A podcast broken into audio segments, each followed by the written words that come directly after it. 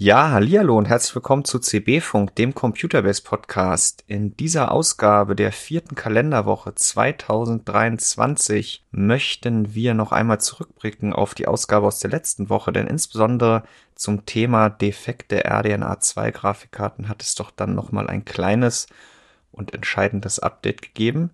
Darüber hinaus gab es neue Gerüchte zu besonders hohen Taktraten bei den RDNA 3 GPUs. Wir blicken kurz auf den Test des Intel Core i5 13400F aus dieser Woche, wobei das eigentlich eher die Bühne bereitet, um ein größeres Thema zu besprechen, nämlich die Frage nach dem Für und Wider unterschiedlicher Technologien unter dem gleichen Namen, Stichwort Rebranding, gucken im Anschluss noch ganz kurz voraus auf den Test des Core i9 13900 KS und blicken in die Community. Und zwar gab es da diese Woche einen ganz interessanten Vergleich unterschiedlicher Wärmeleitpasten für GPUs, wobei das gar nicht alles nur Wärmeleitpasten waren.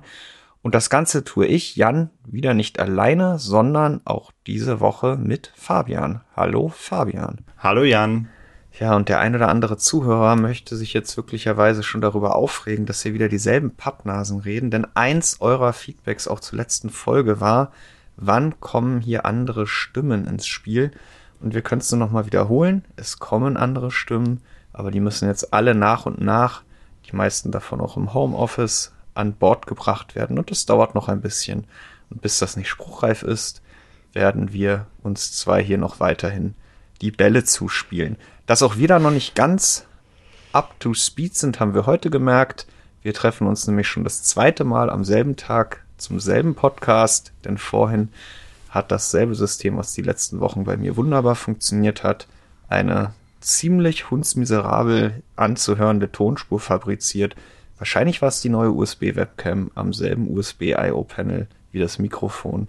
Wir wissen es nicht, jetzt scheint es zu funktionieren. Und wir hoffen auch, dass es so bleibt. Fabian. Ja. Du hast nochmal ein Update zum Thema RDNA 2 GPUs werden möglicherweise durch einen Dezember-Treiber von AMD zerstört. Darüber haben wir letzte Woche gesprochen. Genau, darüber hatten wir uns letzte Woche ja schon ausführlich unterhalten. Ähm, es gab dann ja auch die News of Computer Base über die ganzen Hintergründe. Äh, ja, haben wir schon einige Worte verloren. Deswegen ist auch nur ganz knapp. Es ist quasi so gekommen, wie wir es schon geahnt haben, nachdem in der Umfrage zu dieser News äh, dieses entsprechende Feedback äh, aus der Community ausblieb, also die innerhalb der Computerbase Community die RX 6800 XT und 6900 XT nicht reihenweise gestorben sind. Ähm, es gibt keinen Treiberfehler. Das hat Chris Fix jetzt in einem neuen Video äh, ja, ganz offiziell, wenn man das so nennen möchte, bestätigt. Ähm, es war ja ohnehin nur er, der äh, diesen, äh, diese Auffälligkeit beobachtet hat.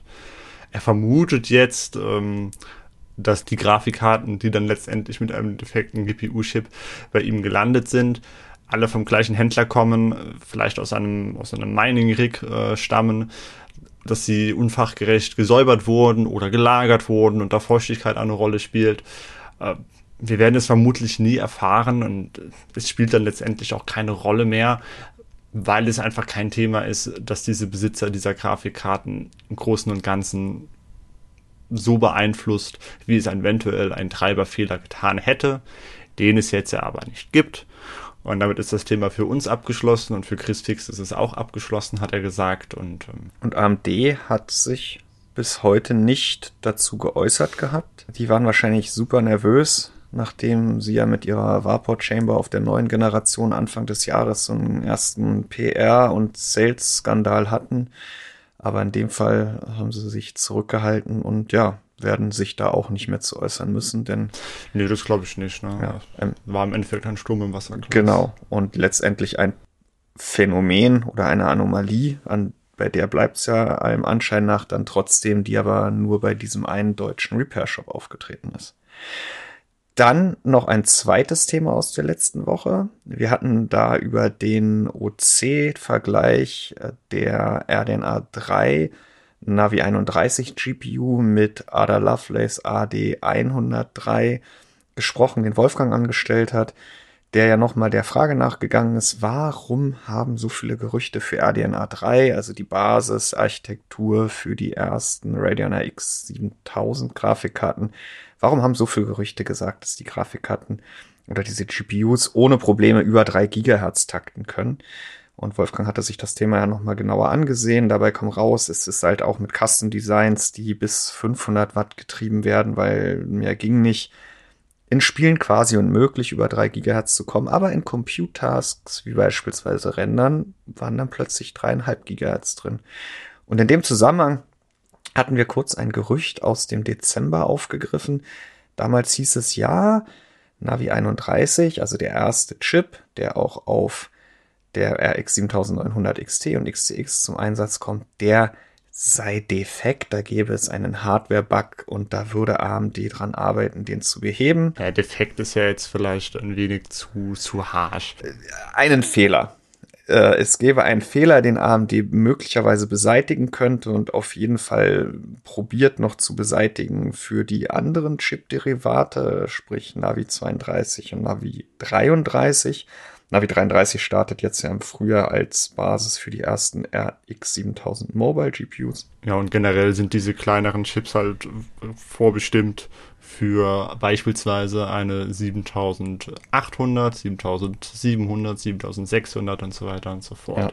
Und dieses Gerücht, dass es da einen Refresh geben könnte, der diesen Fehler beseitigt und damit die vormals kolportierten höheren Taktraten bei weniger Verbrauch möglicherweise erlaubt, ähm, dass, dass der kommen wird. Das hat derjenige, der das Gerücht im Dezember in die Welt gesetzt hat, jetzt dieser Tage kassiert. Er hat zwar nicht gesagt, dass es in, damals nicht der Realität entsprochen hat oder dass diese Pläne nicht bestanden haben, aber letztendlich hat der Twitter-Account All the Watts jetzt äh, festgestellt, dass das nicht so kommen wird. Und Fabian, ich frage mich ja bei solchen Gerüchten, die dann auch noch im Rahmen von Produktneuvorstellungen gestreut werden oder publik werden, die etwas enttäuschen, immer, wer ist da die Quelle und wer streut sie? Hast du einen Verdacht? Ja, wir hatten schon so ein bisschen gemutmaßt. Ähm, es wäre ja durchaus möglich, äh, dass AMD da bewusst ein wenig äh, undicht ist, äh, so dass dann halt eben zum Start der vielleicht ein wenig enttäuschenden RX 7900 XTX ähm, eben noch das Gerücht umhergeht, ja, das hier ist jetzt nicht das, was wir uns vorgestellt haben, aber mit den kleineren Karten wird es besser, die werden deutlich effizienter werden. Ähm, dass die Hoffnung da noch ein bisschen hoch bleibt und bevor das jetzt aber zu sehr aufgebauscht wird, äh, wenn es dann langsam auf diese Karten zugeht, dass das dann halt wieder zurückgeholt wird. Aber das ist auch eine pure Spekulation. Ne? Wir wissen im Endeffekt nicht, welche Kontakte da involviert sind aus Industriekreisen, aus Herstellerkreisen, ob es äh, sich um Bordpartner handelt oder tatsächlich um AMD-Mitarbeiter. Also da haben wir im Endeffekt selber keinen Draht. Ähm, AMD wird sich dazu auch offiziell niemals äußern, also da bin ich mir ziemlich sicher. Aber wir wollten es am Anfang dieser Episode nochmal aufgreifen, weil wir diesen Faden letzte Woche in die Hand genommen haben.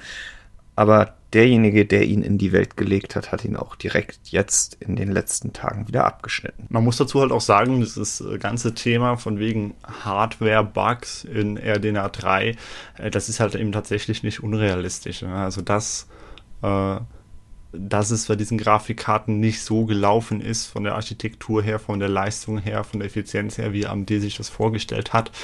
Äh, zu, diesen, zu diesem naheliegenden Schluss kam ja auch Wolfgang äh, im eben erwähnten äh, OC-Vergleich. Ja. Ähm, also das ist durchaus plausibel. Nur ob es sich halt eben tatsächlich genau so abgespielt hat, das wissen wir nicht. Ich äh, reibe mich ja immer an der Bezeichnung als Bug, also Fehler. Denn ähm, ich gehe eher davon aus, dass es sich, wenn dann, um eine nicht eingetretene Erwartung gehandelt hat, die möglicherweise darauf zurückzuführen ist, dass man irgendwas nicht so umsetzen konnte, wie man es geplant hat, aber eben eher nicht mit einem Fehler als solchen, den man jetzt im Chip-Design erkennen kann und dann stehen alle Ingenieure um ja. das, um den Die-Shot herum und sagen, okay, da, da hinten müssen wir noch mal ran und dann läuft die Kiste sondern eher so eine Diskrepanz aus Simulation zu Umsetzung. Denn das Sinnbild der letzten Jahre ist ja da sicherlich auch immer noch Vega. Ja, du erinnerst dich vielleicht auch noch an die Werbekampagne mit Pur Volta, äh, da schon drauf auf äh, zum ja, hämisch ja. den Konkurrenten schon angezählt und dann hat Vega nicht überzeugen können. Und ich weiß nicht, ich würde auch da nicht von einem Bug als solches reden, sondern die Architektur hat einfach nicht das in der Praxis umgesetzt, was sie in der Theorie versprochen hat. Ja. Naja, auf jeden Fall, demzufolge gibt es da keinen kurzfristigen RDNA 3 Refresh als Bugfix mit höheren Taktraten. Und wir können uns ganz getrost den neuen Themen dieser Episode widmen und fangen an mit dem Test des Intel Core i5 13400F. Und ähm, da würde ich unseren Zuhörern und dir, Fabian, nochmal ganz kurz die Bühne bereiten. Denn letztendlich soll uns die CPU dann ja für unser Hauptthema in dieser Woche dienen. Der Core i5 13400F ist einer der CPUs, die Intel im Rahmen der CS Anfang des Jahres vorgestellt hat. Und zwar gibt es die 13. Generation Core seit dem Herbst als Core i9 13900K, Core i7 13700K und Core i5 13600K. Und die 13. Generation bezeichnet Intel auch als Raptor Lake im Gegensatz zur 12. Generation, die als Alder Lake bekannt geworden ist. Die Raptor Lake CPUs haben bei uns im Test dann ja, überraschend gut abgeschnitten, würde ich mal sagen. Na klar ist der Stromverbrauch weiterhin ein großes Thema, mhm. aber insbesondere was die Leistung anbelangt, war der Schritt dann doch größer als erwartet, sowohl in Anwendungen durch eine Verdopplung der sogenannten Efficiency Cores als auch wesentlich höhere Taktraten, die, wenn man sie nicht ans Limit getrieben hat, auch halbwegs effizient viel Leistung bereitgestellt haben. Und jetzt hat Intel Anfang des Jahres die nicht, die sogenannten Non-K-Modelle äh, vorgestellt. Und da ist natürlich die Erwartungshaltung mehr oder weniger dieselbe, ein deutlicher Leistungssprung. Und wenn man sich unseren Test, den wir auch in den Shownotes verlinken, zum 13400F anguckt, F in dem Fall, weil er keine aktive iGPU hat, dann sieht man auch, dass die CPU analog ihrer jetzt zusätzlichen vier E-Cores, der Vorgänger hatte gar keine Efficiency-Kerne, der Core i5 generell, außer das K-Modell, hatte in der letzten Generation wie der Core i3 keine Efficiency-Kerne, er, was Multicore-Anwendungen anbelangt, doch mit 33% Zuwachs ordentlich zulegt. Aber in Sachen Gaming im Vergleich zu dem Core i5 der letzten Generation, sei es ein 12600K oder ein 12500, kaum Fortschritte erzielt hat. Er bleibt hinter einem 12.600K zurück und etwas vor dem 12.500 positioniert. Da fragt man sich ja, wie kann das sein? Weil die bisher getesteten K-Modelle der Raptor Lake 13. Gen Core Generation ja insbesondere im Gaming einen ordentlichen Sprung gemacht haben. Und das resultiert jetzt ganz konkret darin, dass bei dem Vorgänger, ein Core i5 ohne K, bis auf 10% an einen Core, der an den Core i5 12600K herangekommen ist in Gaming, in absoluten CPU-Limit, 27p etc. pp. Aber in unserem aktuellen Parcours fast 30% zwischen dem 13600K und dem 13400F liegen. Und damit ist der 13400F nicht schneller als alle Ryzen 7000, die es bisher gibt und der 13600K ist schneller als alle Ryzen 7000, die es bisher gibt. Und der Hintergrund, warum das so ist, der führt uns zu unserem Thema, was wir heute mal ein bisschen breiter diskutieren wollen, Fabian. Und zwar gleicher Name, unterschiedliche Technologie. Denn der, die stärkeren K-Modelle, also auch der i5 13600K, ähm, die basieren ja tatsächlich im Rahmen dieser Raptor Lake-Generation auf den neuen Raptor Cove-Kernen. Aber alle Prozessoren darunter, also auch jetzt der hier besprochene i5 13400F, der nicht. Der setzt auf, wenn man so möchte, alte Technik und zwar äh, den Alder Lake-Kern, also die Golden Cove-Kerne der vorherigen Generation. Genau. Intel hat sich hier einem kleinen Trick bedient. Die haben nämlich für die 13. Generation nur einen der vielen Dice neu aufgelegt. Jeder Hersteller probiert ja immer, je nachdem wie breit er sein Portfolio auflegt, ähm, möglichst optimal verschieden große Dice zu fertigen. Und da gibt es den ganz großen Die, den gab es auch schon bei Alder Lake, der hatte acht Performance-Kerne und acht Efficiency-Kerne. Darunter gab es kleinere Dies für kleinere CPUs. Und nur diesen großen Die hat Intel in der 13. Generation wirklich neu aufgelegt. Mit acht Performance-Kernen und jetzt bis zu 16 Efficiency-Kernen und hat die Performance-Kerne gleichzeitig optimiert von Golden Cove auf Raptor Cove. Und die kleinen CPUs bekommen den nicht. Fabian, du hast gerade gesagt, die K-Modelle inklusive dem Core i5 13600K, aber auch die Non-K-Modelle des Core i9 und des Core i7. Das heißt, wir haben mhm. Core i9 als K- oder Nicht-K-Modell, Core i7 als K- oder Nicht-K-Modell und Core i5 als K-Modell, die auf dem neuen Die basieren mit mehr Cache und viel höheren Taktraten. Und alles unterm 13.600K, also angefangen beim 13.600 und niedriger, hat den alten Die. Und um das so ein bisschen zu rechtfertigen, dass es sich auch um die 13. Generation handelt und auch einen Performance-Sprung dem Kunden zu bieten, hat der Core i5 jetzt im Gegensatz zum letztjährigen, mal abgesehen zum K-Modell, der hatte das letzte Jahr auch schon, aktive Efficiency Cores.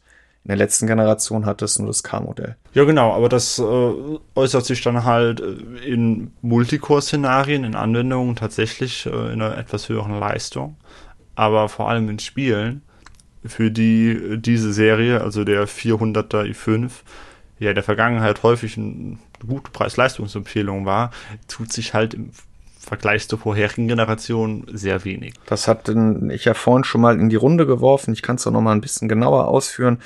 Der 13400F ist 5% hinterm 12.600K und 4% vor dem 12.500. Das heißt, der schwimmt in der alten Generation in Spielen mit. Und der 12.600K, der ist ein gutes Stichwort, denn im Grunde genommen ist das vom Aufbau her die gleiche CPU in der älteren Generation, aber ja, mit den gleichen Kernen. Und das Interessante ist, da hat uns neulich ein Leser in den Kommentaren darauf aufmerksam gemacht, der 12.600K ist die letzten Wochen quasi parallel mit der Vorstellung der neuen Core i5 13. Generation signifikant im Preis gestiegen. Denn Intel hat der neuen Core i5 Generation nicht nur die 13er Nomenklatur verpasst und mehr Efficiency-Kerne, sie ist auch signifikant teurer geworden. Im Falle des 13400F sind es 40 Prozent in der Boxed-Version. Und das hätte natürlich jetzt relativ wenig Sinn ergeben, wenn der ältere 12600K weiterhin für deutlich unter 200 Euro notiert, aber der neuere 13400F, der ihm quasi entspricht, nur niedriger taktet, teurer ist. Also was ist passiert? Der 12600K ist auch wieder teurer geworden. Tja. Kann man so machen, Fabian? Stichwort Rebranding. Das ist halt ein schwieriges Thema. Ne? Also die Frage ist jetzt halt, wären wir da überhaupt drauf gekommen, dass da Alder äh, Lake Kerne oder halt äh, Golden Cove drin steckt, wenn Intel es nicht kommuniziert hätte. Ne? Also wir hätten gesehen, okay, die performen, also oder der performt oder halt generell diese Prozessoren unter dem entsprechenden K, ähm, die performen, die schneiden in, in, der Leistung etwas schlechter ab als die höheren. Auch natürlich schneiden sie schlechter ab, sie sind ja auch die kleineren Prozessoren, aber sie schneiden halt im Verhältnis auch schlechter ab. Äh, und es gibt halt eben nicht diesen Sprung zur vorherigen Generation. Das hätte man natürlich gesehen. Ob man dann direkt gesagt hätte, ah, das ist jetzt aber alte Technik, oder ob man einfach gesagt hätte, ja, die sind halt diese Generation schwächer, ist halt so, ist halt die Frage. Ne? Also an sich, wenn es denn äh, stimmig ist, was ich jetzt hier nicht beurteilen möchte, aber wenn ein neues Produkt stimmig ist, sowohl von der Leistung her als auch vom Preis, verglichen mit den weiteren Produkten dieser Generation, dann halte ich es schwierig, da einen Vorwurf zu machen, wenn da tatsächlich alte Technik drin ist, mhm. äh, solange das Feature-Set ungefähr das gleiche ist. Da kommen wir gleich nochmal drauf. Ja, und Aber in dem Fall hier ist es halt problematisch, weil wir die alte Generation haben, zu einem ehemals günstigeren Preis, die halt eben die gleiche Leistung bietet. Nicht in der Klasse, ne? also das ist natürlich etwas, was ich habe Intel im Ohr. Ähm, die mir jetzt sagen, na ja, aber ich vergleiche jetzt ja auch gerade einen 13400F zu einem 12600K, also die 400er Klasse ist ja deutlich performanter, als sie es in der letzten Generation gewesen ist. Das stimmt ja auch. In Spielen sind es weniger als 10 Prozent äh, aufgrund geringfügig höherer Taktraten und der zusätzlichen 4 E-Cores, die hier und da dann doch noch mal etwas bringen. Gerade in unserem Parcours, da sind so zwei Titel drin, Resident Evil The Village und, und Dota 2, die halt wirklich von, von Kernen profitieren. Da kann der Core i5 13400F gegenüber dem 12400F etwas deutlicher zulegen.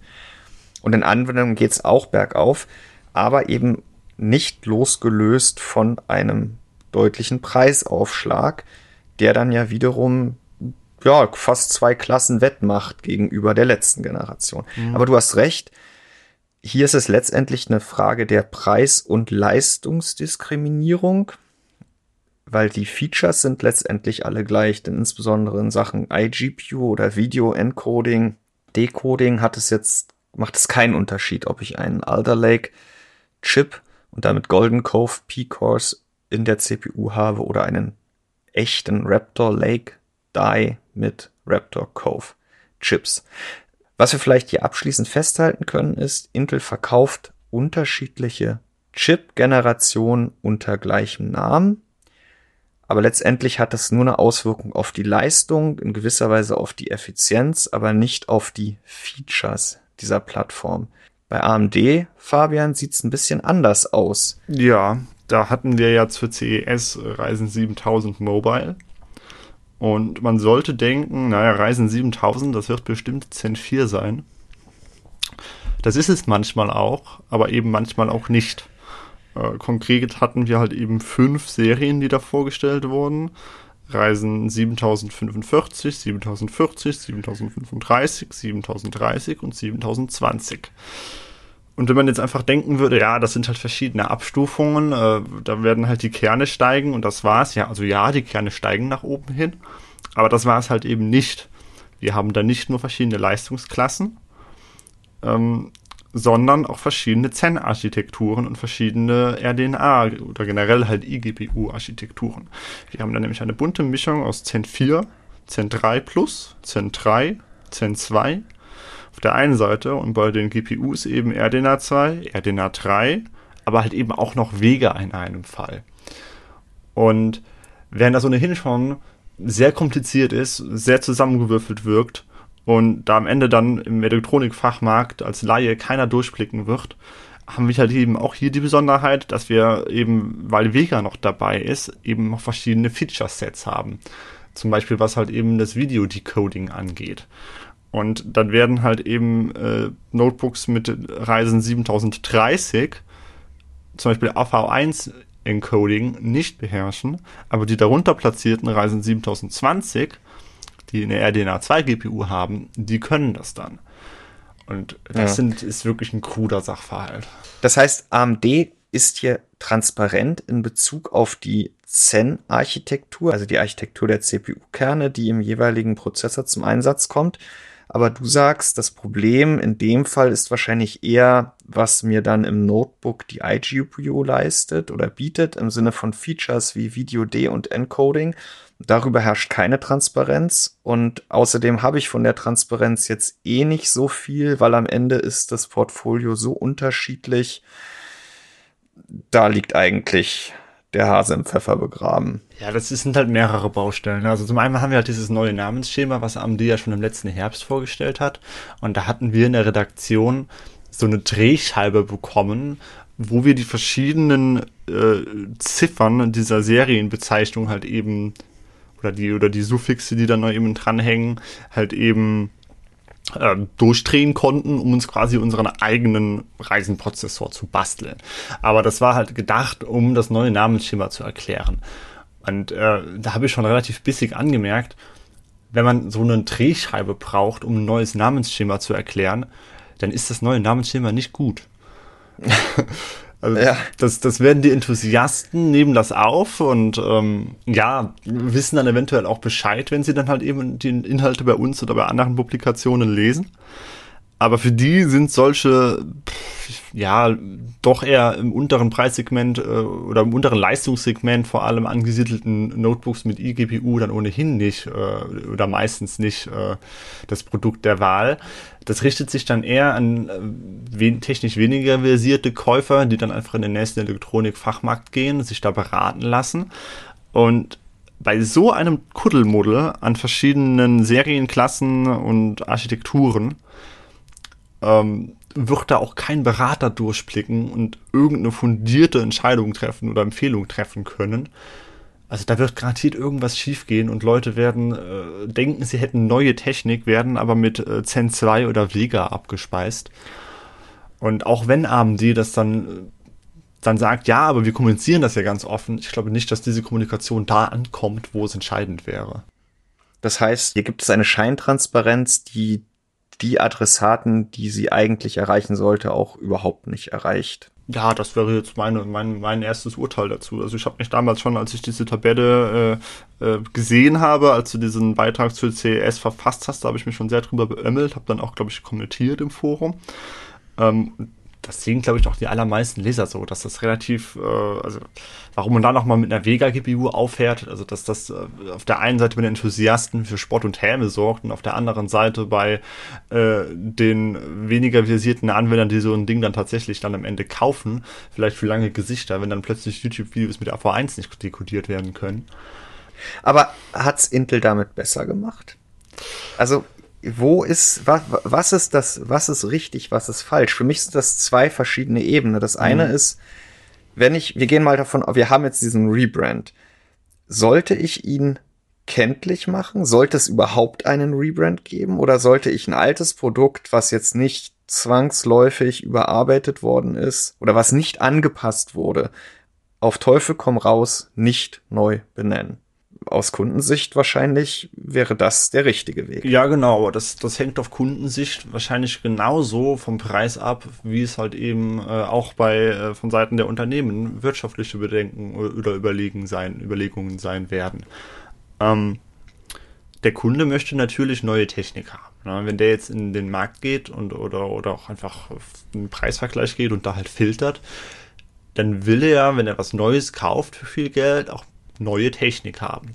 Und wenn man, wenn er dann halt sieht, ah ja, bei der Konkurrenz hier neue Technik, und das ist, dahinter versteckt sich dann halt nur eine ältere Technik mit neuem Namen und der andere Hersteller dann eben nicht die alte Technik mit neuem Namen anbietet, sondern unter, unter einem alten Namen, dann hat er natürlich da einen Wettbewerbsnachteil.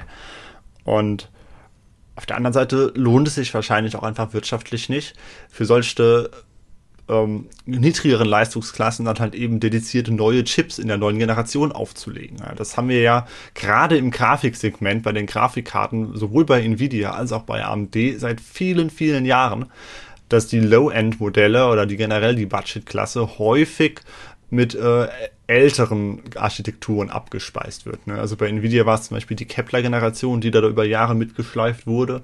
Äh, bei AMD wurde aus einer 3080 eine 4080 und dann eine 5080 oder irgendwie sowas. Also ein bisschen was getan hat sich da schon. Aber das wäre sehr häufig alter Wein in neuen Schläuchen.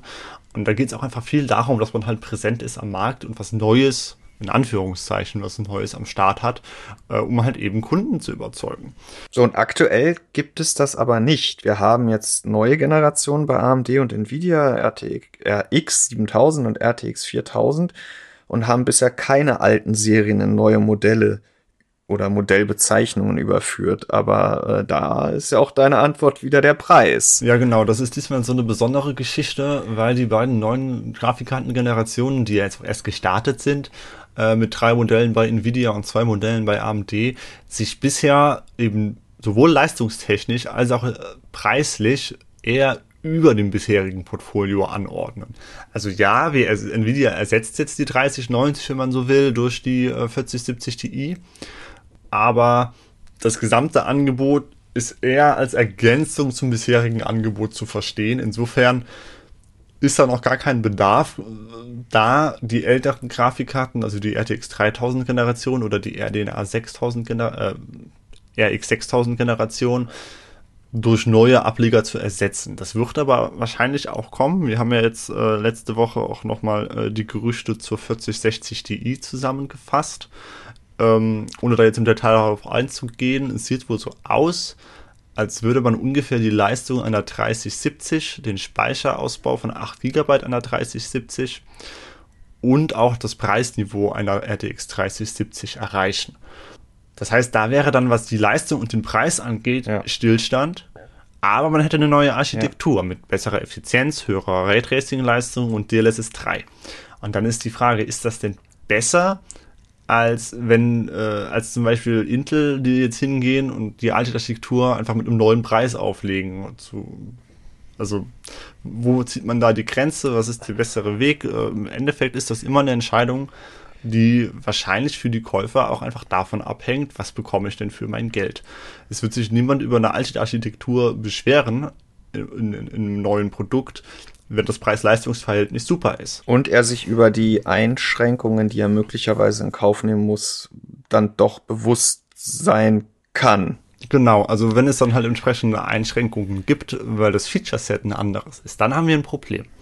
Weil dann ja. wird es irreführend. Aber wenn es halt wirklich nur die Leistung ist, die ja immer über den Preis skaliert, dann finde ich das durchaus vertretbar, dass man alte Produkte unter, äh, unter neuem Namen verkauft wenn sich das ins, bis, äh, ins Preis-Leistungsgefüge der neuen Angebote dann halt entsprechend einfügt. Weil wir als Kunden letztendlich dann wiederum auch so gepolt sind und immer nach dem Neuesten suchen und es aus Herstellersicht möglicherweise dann eben auch wirklich nicht klug wäre, ein altes Produkt äh, nicht unter neuem Namen günstiger zu verkaufen.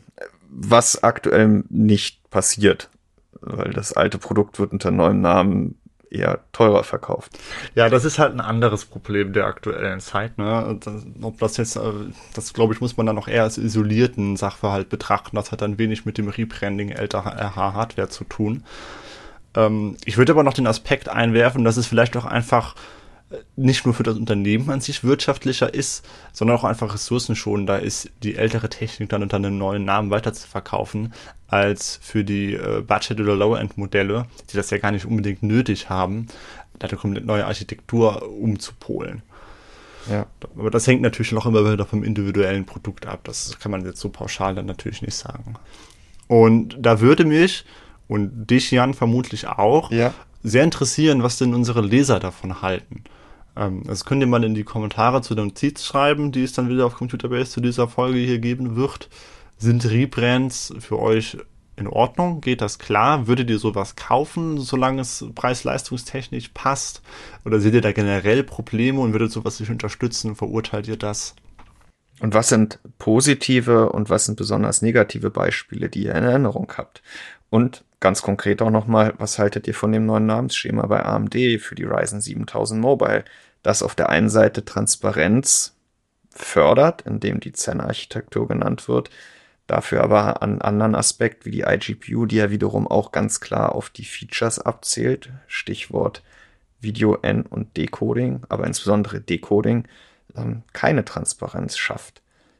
Ist das denn der richtige Weg? Sollte man es dann sein lassen?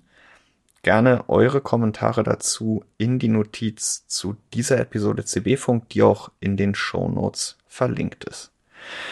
Fabian, wir bleiben noch ganz kurz bei der 13. Generation Intel Core und zwar beim 13900 KS. Den hatten ja. wir erwartet zur CES und nicht nur erwartet, sondern Sven hatte hinter den Kulissen quasi alles fertig. Die Eckdaten waren ja aus den Gerüchten bereits bekannt und wir haben eigentlich nur noch darauf gewartet, dass Intel irgendeine Pressemitteilung zur CES raushaut. Genau, dass wir die vorgeschriebene News, dass wir da auf Veröffentlichen klicken können und dann wäre die Sache durch gewesen. Die gab's nicht. Und dann habe ich eine Woche nach der CES mit Intel telefoniert und äh, da ein bisschen frotzelnd gefragt, ja, und wann kommt jetzt eigentlich der KS? wir wollen das ja auch immer wissen in Bezug auf die Kapazitätsplanung und Benchmarks muss man einplanen. Und da war die Antwort, ja, morgen. Ähm, und dann ging es aber wieder um das Thema, was wir eigentlich zur, zur Diskussion hatten. Und dann habe ich am Ende dieses Gesprächs nochmal gefragt und gesagt, ja, wann kommt denn jetzt mal wirklich der KS? Dann hieß es von Intel nochmal, ja, morgen. Und so war es dann auch. Dann kam eine Woche nach der CES mit einer Pressemitteilung unter NDA einen Tag vorher der Core i9 13900 KS auf den Markt. Ohne großes Tamtam. -Tam. Und das Muster kam dann auch erst nach der offiziellen Ankündigung. Und da habe ich die letzten Tage dran gesessen, habe auch die meisten Benchmarks schon gemacht. Und wenn ich mir das so angucke, muss ich sagen, ich verstehe Intel, warum sie da dieses Jahr low-key unterwegs gewesen sind, denn so einen richtig großen Schritt bietet der KS nicht. Eigentlich ist es ja nur eine Kennzahl, die aufhorchen lässt. Ja, also generell handelt es sich bei diesem ganzen Produkt halt nur um einen besonders vorselektierten 13.900K. Und zwar so vorselektiert, dass man jetzt halt eben ab Werk ohne Übertaktung seitens des Nutzers 6 GHz Takt sieht. Und die sieht man auch tatsächlich im Test, aber halt eben nur bei Last auf einem oder zwei Kernen.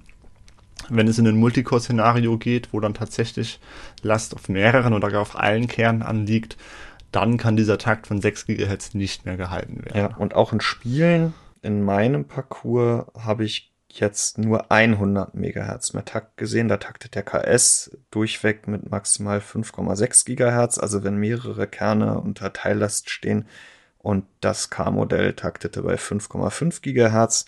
Das heißt, wir haben in Spielen dann eine Leistungsdifferenz im absoluten CPU-Limit auf einer 3090 Ti in 27p mit Upsampling und so weiter und so fort von im Durchschnitt einem Prozentpunkt. Und ähm, in Single-Core Benchmarks sind es die 3%, die sich aus 200 MHz mehr Takt von 5,8 auf 6,0 GHz ergeben eine große Überraschung für mich im Test war jetzt, wobei ich das aktuell noch mit Volker final verifiziere. Du hast ja gerade gesagt, eine besonders vorselektierte mhm. CPU. In der letzten Generation taktete der KS auch an der Spitze ein bisschen schneller, schaffte es aber auch im Vergleich unser Muster vom 12900K zu unserem Muster vom 12900 KS in Multicore-Szenarien bei der Standard-TDP von maximal 241 Watt 3% schneller zu sein. Wo man sagen konnte, okay, der Chip ist wirklich von der ganz besonders hohen Güte und der kann bei gleichem Verbrauch höher takten, weil er mit weniger Spannung läuft oder weniger Leckströme hat. Und das sehe ich hier beim KS aktuell gar nicht. Der ist in, unter Volllast in Multicore-Anwendungen bei im offenen Zustand, wo er sowieso zu heiß wird, wie der 13900K mit, mit Luftkühlung, sowie mit 253 Watt als auch mit 142 Watt, also extrem gedrosselt, immer exakt so schnell wie das K-Modell. Insofern, ja, 6,0 Gigahertz stehen dran. Vielleicht haben wir auch einfach ein besonders schlechtes Sample erwischt.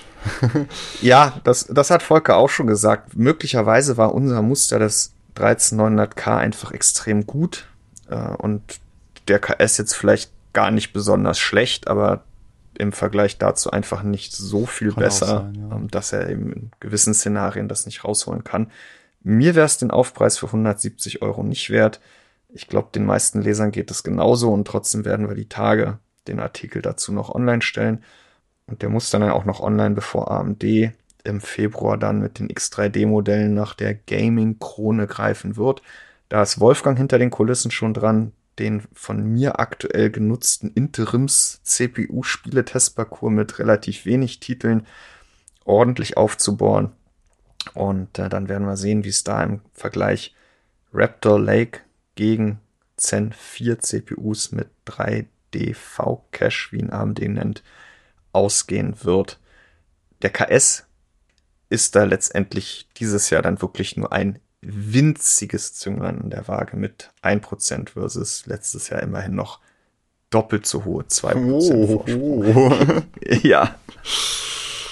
Fabian, vom Core i9 von Intel zu einem Thema auf der AMD-Plattform für Ryzen 7000, was du die vergangenen Tage so überhaupt nicht nachvollziehen konntest. Ja, das heißt nicht nachvollziehen konnte. Also ich habe das halt äh, schon morgens gesehen. Okay, es gibt jetzt dieses ASRock X660 Expansion Kit, womit man halt eben den äh, B650 Chipsatz zu einem X670 Chipsatz ja, upgraden kann über so eine PCIe-Erweiterungskarte, wenn man das so nennen möchte. Und ich dachte mir halt, oh, ja, okay, gehen halt vier Lanes flöten, wer es braucht. Äh, ich würde halt direkt einen X670 kaufen, wenn ich eh weiß, dass ich wirklich so viel da reinstopfen muss ins Gehäuse, ob das dann auch immer passt, wenn der Slot belegt werden muss, ob dann die vier PCE-Lanes nicht fehlen, na, ich weiß es nicht. Und habe das dann geflissentlich ignoriert. Und dann hat Sven das Thema halt eben aufgegriffen und dann auch bei uns in den Teamchat äh, gestellt. Und äh, da ging dann wirklich die Party ab. Also Jan, du hast dich darüber sehr gefreut. Äh, Michael war in Ekstase und äh, war begeistert von dem Teil. Und ich stand da so daneben und dachte mir so, okay, was haben die denn jetzt mit diesem kleinen Kärtchen ja. da? Und ich, ich kann es dir erklären, es ging einfach darum, dass ein Hersteller mal wieder etwas macht, was sonst keiner macht, was auch nicht vorgesehen war vom Hersteller, der ihm grundsätzlich die ganze Plattform zur Verfügung stellt und einfach so richtig schön Nerd-Hardware, die am Ende kaum einer braucht, aber es ist schön, dass es sie gibt. Und ja, es ist eine PCI Express 40X4 Erweiterungskarte, die den zweiten Chip der auf der x670-Plattform direkt, also den zweiten Chipsatz, der auf den x670-Boards direkt verbaut ist, ähm, trägt, um darüber dann weitere I.O. Schnittstellen zur Verfügung zu stellen. Das sind zum Beispiel zwei weitere NVMe M.2 Schnitt oder Steckplätze für SSDs. Es ist aber auch Giga, äh, 10 Gigabit Ethernet. Es sind äh, 10 Gigabit äh, USB-Ports und ähm, ja, wie du schon gesagt hast, in der Regel überlegt man sich im Vorfeld, ob ich die kleinere Plattform mit B650 nehme oder die etwas größere mit X670 und steckt dann nicht später so eine Erweiterungskarte, zu der es auch noch keinen Termin und keinen Preis gibt, äh, dann noch zusätzlich rein. Aber Michael oder auch Sven oder ich, ich glaube, wir haben uns einfach an Entwicklungen zurückerinnert, die es früher halt noch viel häufiger gab nämlich Entwicklungen, die ein Intel, AMD, Nvidia, wie sie alle hießen, nicht vorgesehen haben und wo dann ein Partner gesagt hat, ja, ich habe da einfach Lust drauf, ich mach das mal und irgendeiner wird es vielleicht auch kaufen und wenn nicht, dann habe ich es trotzdem gemacht.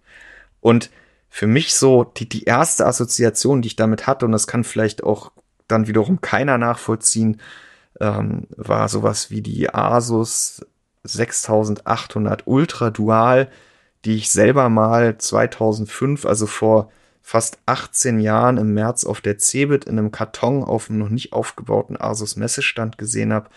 Da bin ich danach noch mit Carsten damals, der für uns geschrieben hat, durch Hannover geirrt ohne Navi auf der Suche nach einem noch offenen Internetcafé, wo er dann noch die Meldung dazu getippt hat, weil es dieses Ding halt bisher noch nicht im Bild gegeben hatte. Und ja, das war eben auch etwas, was Nvidia nicht vorgesehen hatte, dass ein Hersteller zwei 6800 Ultra-Spec GPUs nimmt und daraus eine für damalige Verhältnisse gigantisch große Dual GPU Grafikkarte zustande bringt. Und ich glaube, das hat den Reiz von diesem Expansion Kit von AS Rock dieser Woche ausgemacht hast du jetzt den Vibe? Ja, Spürst du ich kann es ich kann's jetzt ein Stück weit nachvollziehen, sagen wir es so. Noch eine kleine Kuriosität aus der Community diese Woche.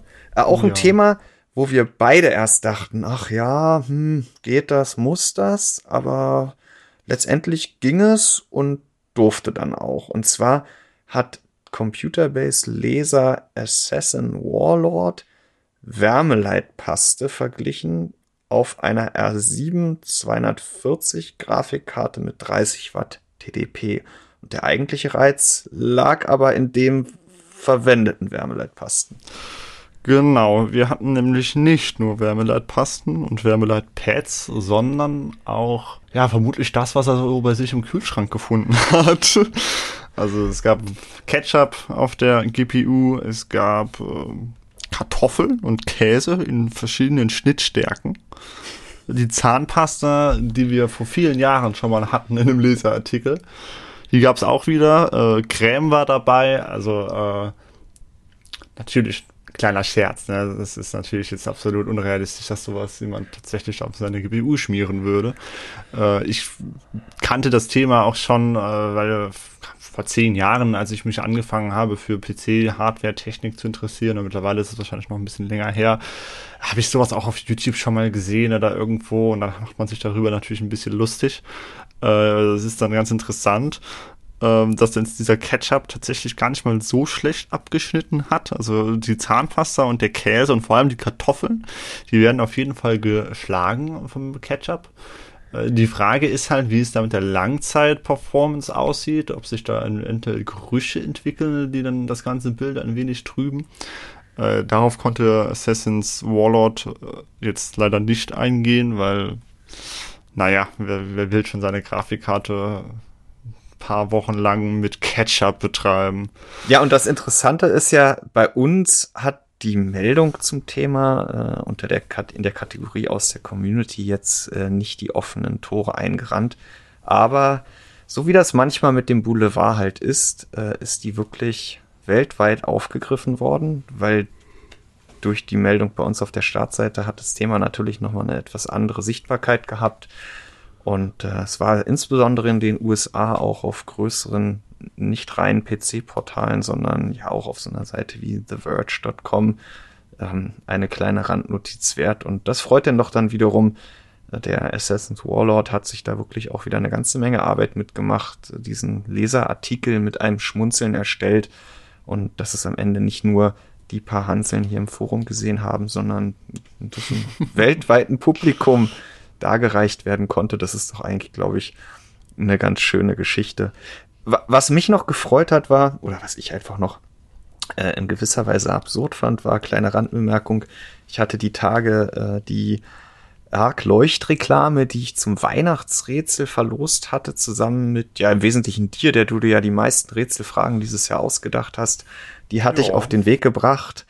Und da hatte jetzt die Tage der General Jules äh, ein Foto gepostet, äh, wo man diese Leuchtreklame bei ihm zu Hause im Einsatz gesehen hat. Und das fand ich einfach nur kurios. Äh, er hat die abgelichtet neben der Lego Saturn 5. Und ich hatte diese Leuchtreklame für die Fotos, die ich gemacht habe, für das Gewinnspiel zum ersten Weihnachtsfeiertag oder dieses Rätsel äh, über die Weihnachtsfeiertage auch bei mir und wo stand diese Leuchtreklame bei mir im Homeoffice-Arbeitsplatz neben der Lego Saturn 5 Rakete. Äh, das noch zum Thema aus der Community und wie gleich doch da manchmal vielleicht die, die sich für arg Leuchtreklamen interessieren und sowas ganz interessant, wie gleich die dann auch in anderen Lebenssituationen ticken. Fabian, noch ganz zum Abschluss ein Thema und hm. nicht in deiner Funktion als Ressortleiter Umfrage diese Woche. Da lassen wir die Sonntagsumfrage Oho. einfach mal außen vor. Sondern du bist ja auf Computerbase auch hauptverantwortlich für das Thema Mäuse. Und da hat es die Woche endlich mal wieder so etwas wie Bewegung gegeben auf einem Markt, der doch zuletzt ja nicht durch die größte, die größten Weiterentwicklungen auf sich aufmerksam gemacht hat. Was war nee, da war es die letzten Monate über sehr still. Da ist relativ wenig passiert. Ähm, generell im letzten Jahr ist nicht wirklich viel passiert. Wir hatten halt äh, Razer mit einem neuen Sensor, den sie wieder mit Pixar zusammen entworfen haben. Den werden sie dann jetzt wieder drei Jahre exklusiv nutzen, bevor dann andere Maushersteller da rankommen. Das heißt, dann haben sie in der Zeit halt wieder die, die Hoheit bei der Sensorik, wenn man so will. Ähm, wobei man da eben auch anmerken muss, dass die Sensoren in den Oberklasse-Modellen, in den Oberklasse-Mäusen in den letzten Jahren so gut geworden sind, dass man da im Rahmen menschlicher Wahrnehmung eigentlich keine Unterschiede mehr feststellen kann. Ja. Ähm, deswegen, das ganze Jahr war ziemlich ruhig. Jetzt gab es direkt zum Anfang dieses Jahres ähm, aber Bewegung, weil zwei Maushersteller, die vor allem in der E-Sports-Szene oder bei, bei den Pro-Gamern, wenn man das so nennen möchte, sich durchaus großer Beliebtheit erfreuen, nämlich einmal Zoe, also BenQs Peripheriemarke, die ja wirklich alt eingesessen sind. Also das war, glaube ich, vor zehn Jahren äh, die alternativlose Wahl für CSGO-Profis. Ja. Ähm, und Endgame Gear, also äh, der zu Caskin gehörende Maushersteller, der erst vor paar Jahren auf den Markt kam, weil die jetzt beide kabellose Mäuse angekündigt haben zum ersten Mal. Äh, bei Endgame Gear hat es bereits relativ lange gedauert, bei Zoe natürlich nochmal wesentlich länger. Ja. Ähm, die sind fast in die Irrelevanz abgerutscht, weil sie sich diesem Trend und auch dem Trend hin zu besseren Gleiteigenschaften mit besserem, mit niedrigerem Gewicht, äh, weil sie sich dem einfach total versperrt haben. Jetzt aber gibt es äh, drei kabellose Zoe-Mäuse, die EC1-CW, EC2-CW und EC3-CW, also die symmetrische Rechtshändermaus äh, in drei verschiedenen Größen, die dann im Laufe der nächsten Zeit wir wissen es noch nicht genau. Äh, die PR kann uns da noch nichts zu sagen, die PR-Abteilung von Zoe. Äh, auch in Deutschland auf den Markt kommen sollen zum sehr hohen Preis von 190 Euro. Ich hatte es erwartet. Und du versprichst dir da eine Menge von. Ja, was heißt, ich verspreche mir da eine Menge von? Also eigentlich äh, bleibt es da abzuwarten, wie sich das dann in der Praxis schlägt. Ich hatte tatsächlich das, äh, das Vergnügen, ähm, diese Maus bereits, äh, ich glaube im Oktober war das exklusiv auf einem Hands-on-Event, wo auch nur ich mit zwei Zoe-Mitarbeitern war äh, auszuprobieren. Also die hatten mich da tatsächlich eingeladen und ich habe dann natürlich auch direkt schon äh, Logitech und Razer-Mäuse mitgeschleppt, um äh, den Vergleich zu haben. Da konnte ich das mal testen, äh, weil die sich eben davon versprechen, dass sie so eine große Antenne verbauen im, im Receiver. Der Receiver ist auch entsprechend groß, den muss man dann halt vor das Mauspad stellen. Ähm, dass eine besonders stabile Funkverbindung dann halt eben äh, eine besondere Eignung für zum Beispiel E-Sports-Events, LAN-Partys, große Messen, was auch immer ausmachen soll. Und ja, tatsächlich in dem Testaufbau, den sie da hatten, das ist eine relativ lustige Geschichte, habe ich in meinem Hands-on-Bericht geschildert. Das war so eine auf die Seite gelegte Kühltasche, die dann ja innen so metallbeschichtet ist. Da war dann ein WLAN-Router drin und ein Handy, die haben hin und her gefunkt und für jede Menge Interferenz gesorgt. Und dann war da halt dieser Mausreceiver dabei. Und mit der Zowie-Maus äh, ging das problemlos mit der EC1, dem Prototypen. Und ähm, ja, die GPO X Superlight und die Razer Viper Alt, äh, V2 Pro war das, genau, äh, die eigentlich dafür bekannt sind, dass sie eine super stabile Funkverbindung haben, wo auch mehrere interferierende WLAN-Netzwerke, andere Peripheriegeräte, dass die da nichts dran drehen. Die kamen ins Stocken oder teilweise sogar äh, ja, zu gar keine Bewegung mehr, weil die Verbindung abgebrochen ist. Also Zoe hat da in der Theorie Vorteile. Ob das praxisrelevant sein wird, ich weiß es nicht. Dann ist da halt dieser sehr hohe Preis. Und ähm, was Gleiteigenschaften angeht, was äh, Taster angeht, sind sie halt immer noch nicht auf der Höhe der Zeit. Ne? Also die Mäuse sind jetzt zwar nicht unfassbar schwer, ähm, aber sie sind halt auch nicht mehr das, was man jetzt im Jahr 2023 als leicht bezeichnen würde, was für die äh, für das Milieu der professionellen Shooter-Spieler dann halt eben doch ein Punkt ist. Sie haben nach wie vor mechanische Tasten und keine optomechanischen Tasten. Hm. Bleibt jetzt auf, äh, da bleibt jetzt abzuwarten, wie sich das dann auf Tests äh, beweisen wird. Aber insgesamt halt eine Entwicklung, auf die sehr, sehr, sehr viele Spieler, gerade älteren Jahrgangs, äh, die damals mit Zoe gespielt haben, lange, lange gewartet haben. Jetzt ist es also endlich soweit. Ja, dann lassen wir uns mal nicht überraschen, sondern von äh, auf Fakten basierenden Testergebnissen dann letztendlich davon überzeugen, ob die Maus was zu bieten hat oder auch nicht. Wird wahrscheinlich noch ein bisschen dauern oder hast du einen Termin Aussicht gestellt? Nee, noch nicht. Also ich freue mich drauf, weil äh, die, das, der größte Pluspunkt ist halt wahrscheinlich die Formgebung. Ne? Also diese klassische Zoe EC1 Formgebung, die ist halt ja ikonisch. Also da schwören viele drauf. Ähm, und ich habe die Maus ja auch in kabelgebundener Variante hier und ich verwende sie halt in erster Linie nicht, weil sie ein Kabel hat. Ähm, klar, die Death Adder V3, die ich hier auch habe, ist leichter, hat optomechanische Tasten und dies, das, aber es bleibt spannend. Gut, Fabian, dann wollen wir diese Folge CB-Funk an diesem Punkt zum Abschluss bringen. Wir freuen uns, liebe Leser, wenn ihr uns weiterhin Feedback zu CB-Funk allgemein, äh, zu dem, was wir hier beide von uns geben, aber auch zu den Themen gebt.